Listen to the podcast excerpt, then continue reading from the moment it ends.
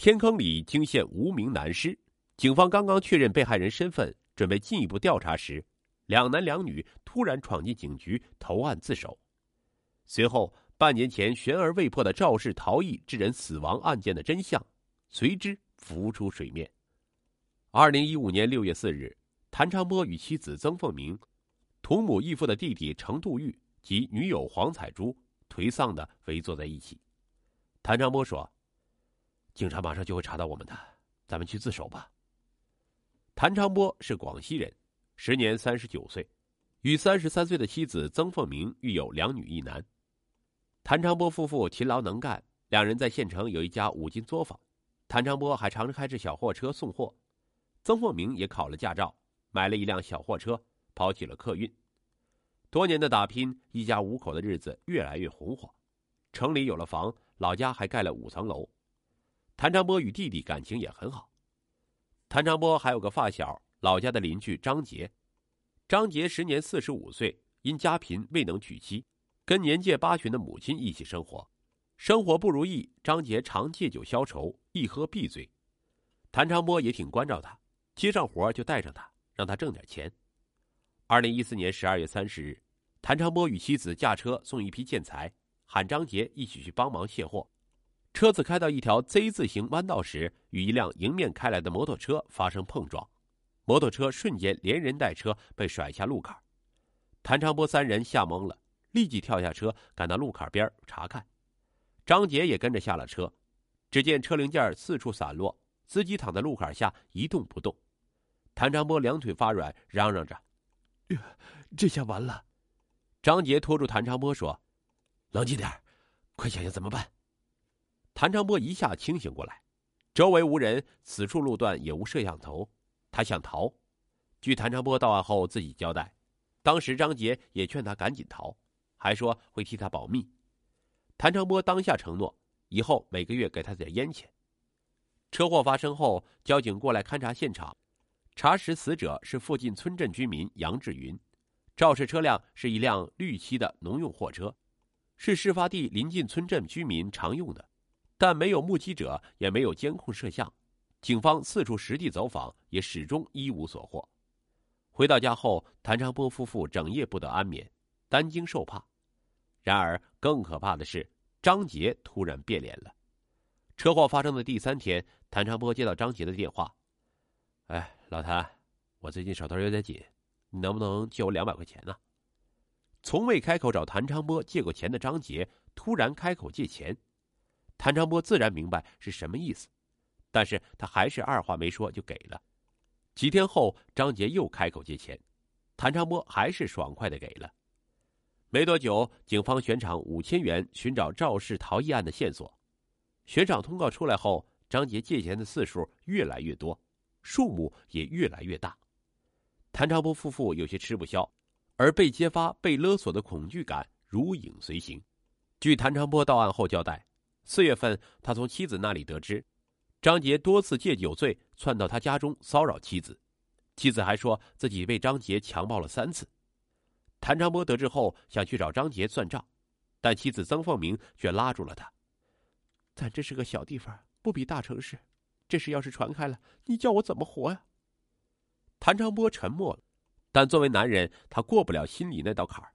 没多久，张杰又来要钱，被恐惧与羞辱截住的谭长波夫妇最终决定除掉张杰。夫妻俩一直在琢磨用什么办法能杀人于无形。曾凤鸣想到了断肠草，断肠草也叫钩吻，是生长在广西土山里的剧毒植物。当地居民常用断肠草给家禽降体温，人食用会中毒身亡。谭长波认同妻子的办法，但老家是喀斯特地貌，都是石山，断肠草无法生长，而且他们并不认识断肠草。左思右想，谭长波想起来，弟弟的女友黄彩珠老家长断肠草。当时谭长波在修缮房屋，程度玉和女友前来帮忙，恰好张杰又打电话来要钱，程度玉忍不住问。哥，张杰怎么老找你要钱啊？我问你，你又不说，我担心你啊。这次谭长波将事情的来龙去脉告诉了弟弟，也告诉了弟弟他想用断肠草杀害张杰的想法，还提出希望黄彩珠能帮忙找断肠草。一心想帮哥哥出气的程度玉恳求女友帮忙找断肠草。黄彩珠得知谭长波夫妇被车祸目击者勒索，也十分愤怒，但他只同意帮他们找断肠草，其他的不参与。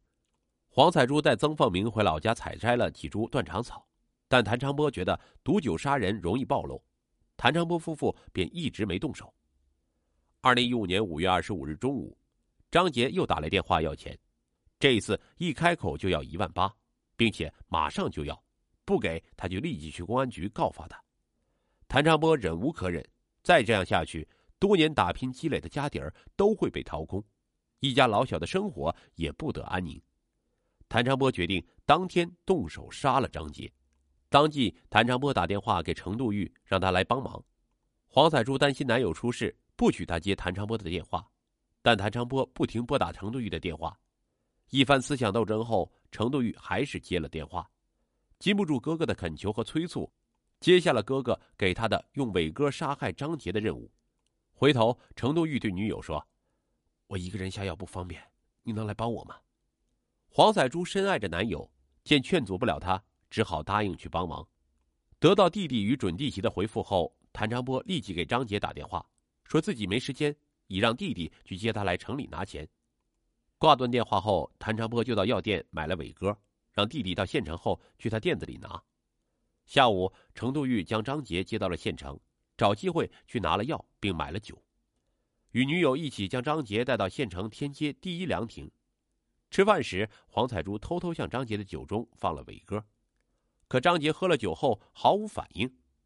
程度玉又偷偷将余下的药全部放进了张杰的酒中，三人聊天喝酒，直到晚上七点，但药物还是未起效。正在此时，谭长波打来电话了解情况。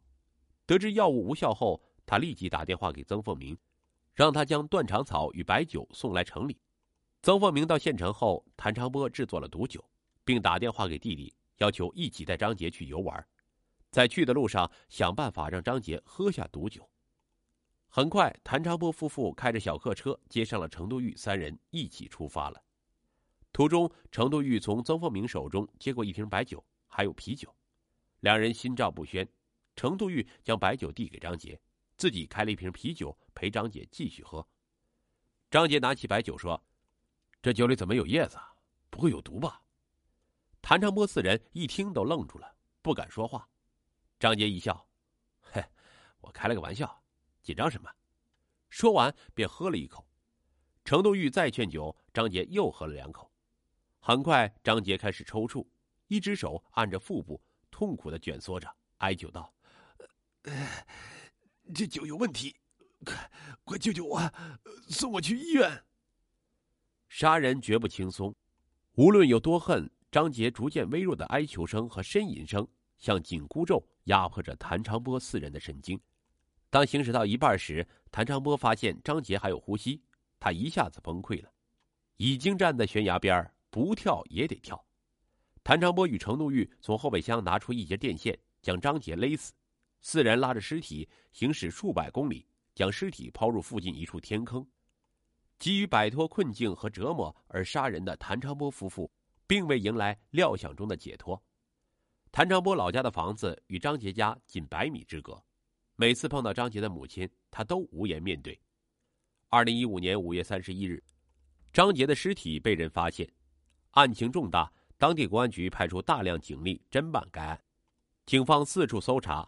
临近乡镇议论纷纷，谭长波四人精神压力巨大，一番商量后决定投案自首。半年前那场悬而未决的交通肇事逃逸案的真相也随即浮出水面。同住一条街，一场车祸牵出两家恩仇，令人唏嘘不已。谭长波夫妇到案后，三个孩子不知所措，哭着将三张床拼到一起，抱团抵御无助和恐惧。张杰的母亲被女儿接走，每天以泪洗面。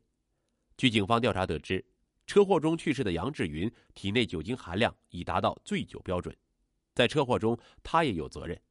如果当初谭长波不逃逸，或者在被张杰勒索、妻子被骚扰、强奸时能够及时报警，悲剧也不会发生。命运给了谭长波夫妇生的契机，他却被仇恨占据，以私刑代替法律。最终害人害己。